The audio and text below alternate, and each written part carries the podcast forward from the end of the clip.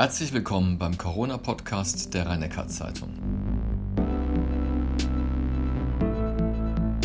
Heute reden wir unter anderem über die Gefahr, die das Coronavirus für den afrikanischen Kontinent bedeutet. Professor Greuslich, die Zeitschrift Nature veröffentlichte gerade einen Aufsatz amerikanischer Wissenschaftler, wonach die Corona-Pandemie ohne den weltweiten Lockdown 3,1 Millionen Todesopfer gefordert hätte. Überrascht Sie denn diese hohe Zahl?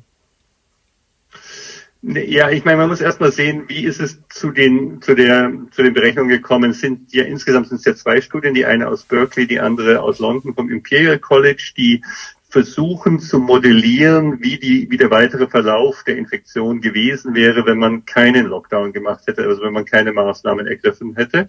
Und da verwenden sie verschiedene Methoden, kommen aber zu durchaus in der Größenordnungsmäßig vergleichbaren Ergebnissen, nämlich dass eine sehr hohe Zahl von Neuinfektionen, in der einen Studie wird von einer halben Milliarde von Infektionen gesprochen und eine erhebliche Zahl von Todesfällen. In einer der beiden Studien wird von drei Millionen äh, verhinderten Todesfällen gesprochen, dadurch ähm, äh, angehen. Das geht davon aus, und das muss man einfach dabei berücksichtigen, dass die die, der Verlauf der Infektion ungebremst weiter so gegangen wäre, wenn man keine entsprechenden Maßnahmen ergriffen hätte.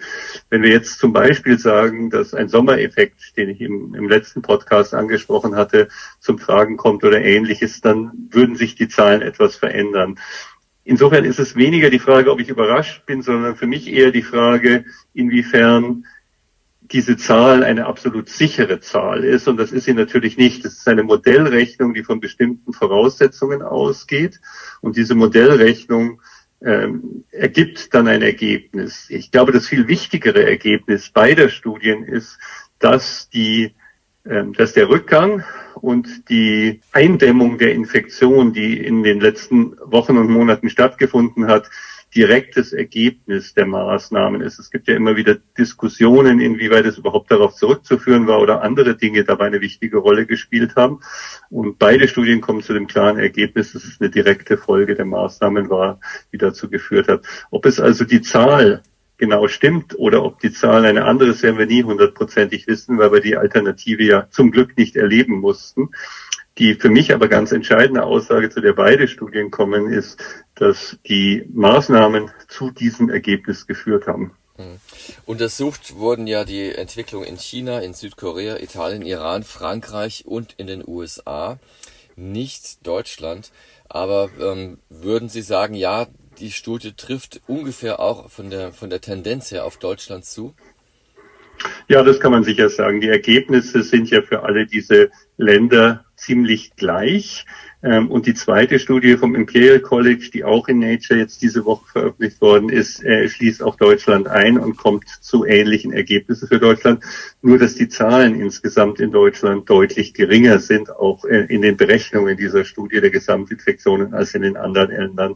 Äh, aber die, die Grundergebnisse, eine, ein, ein langsamer Beginn, exponentieller Anstieg und als direkte Konsequenz der Maßnahmen dann ein deutliches Abbrechen dieses Anstiegs. Das ist in all diesen Ländern gleich zu sehen. Jetzt richtet sich das Augenmerk, also auch der WHO, gerade auf Afrika.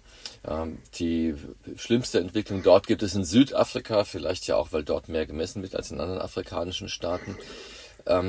Besteht denn die Befürchtung, dass es quasi am, am Beispiel von Afrika, das wirklich ein, ein miserables Gesundheitswesen äh, darüber verfügt, dass am Beispiel von Afrika doch noch gezeigt wird, wie eine unkontrollierte Pandemie verlaufen kann? Also die Gefahr, dass in afrikanischen Ländern eine starke Ausbreitung passiert, ist natürlich die ganze Zeit schon eine Bedrohung am Horizont.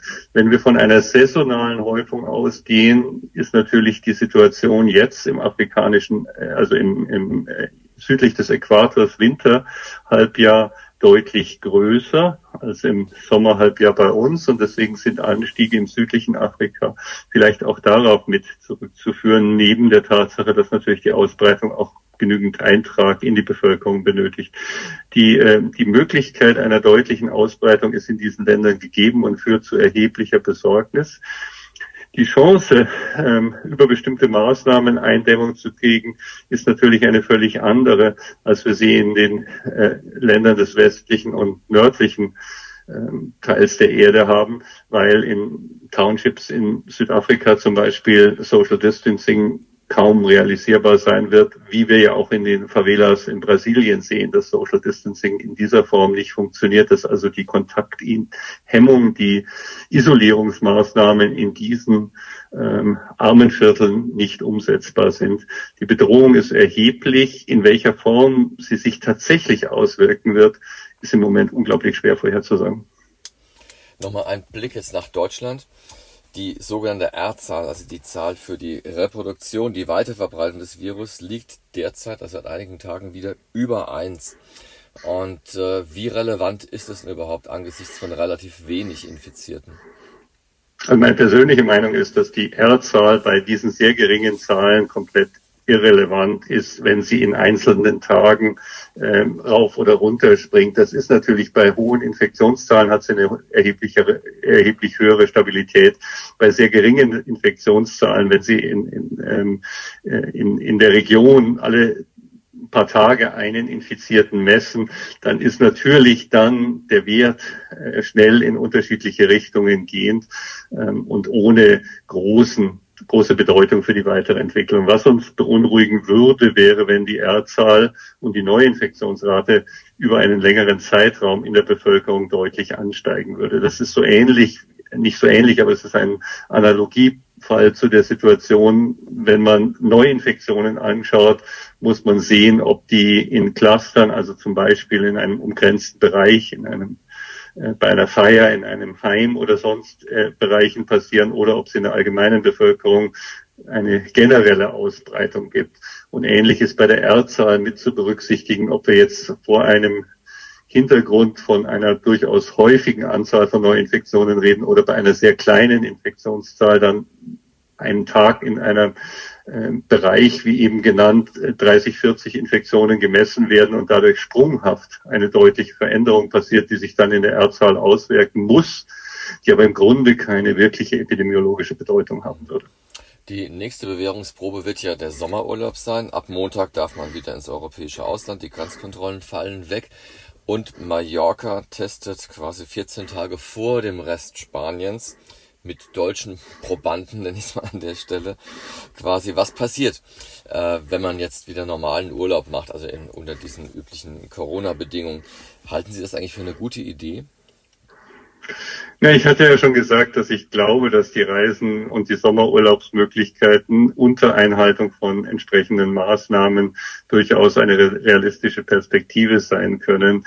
Das mit den ähm, Testpersonen, das sind ja Freiwillige. Ich meine, jeder, der äh, ja, ja. nicht möchte, muss nicht nach Mallorca oder sonst wohin fliegen ähm, das ist äh, niemand dazu gezwungen.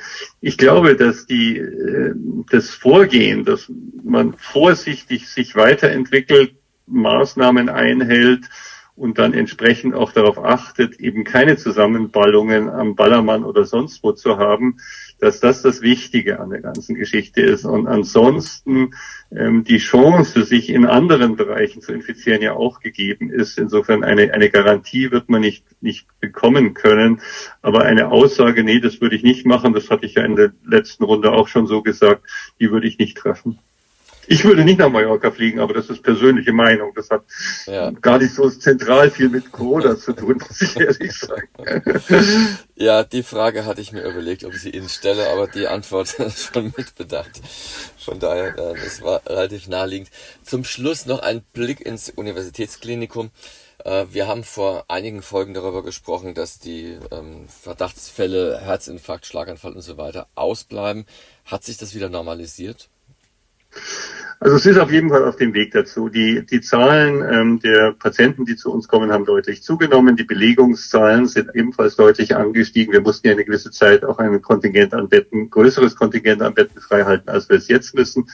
Also der Betrieb hat zugenommen, die Patienten kommen wieder zu uns und ich kann wirklich nur alle ermutigen, wenn sie eine Krankheit haben, wenn sie ein Problem haben, wenn sie in einer möglichen Notfallsituation haben, haben Sie keine Angst, kommen Sie ins Universitätsklinikum. Sie haben äh, kein Risiko hier.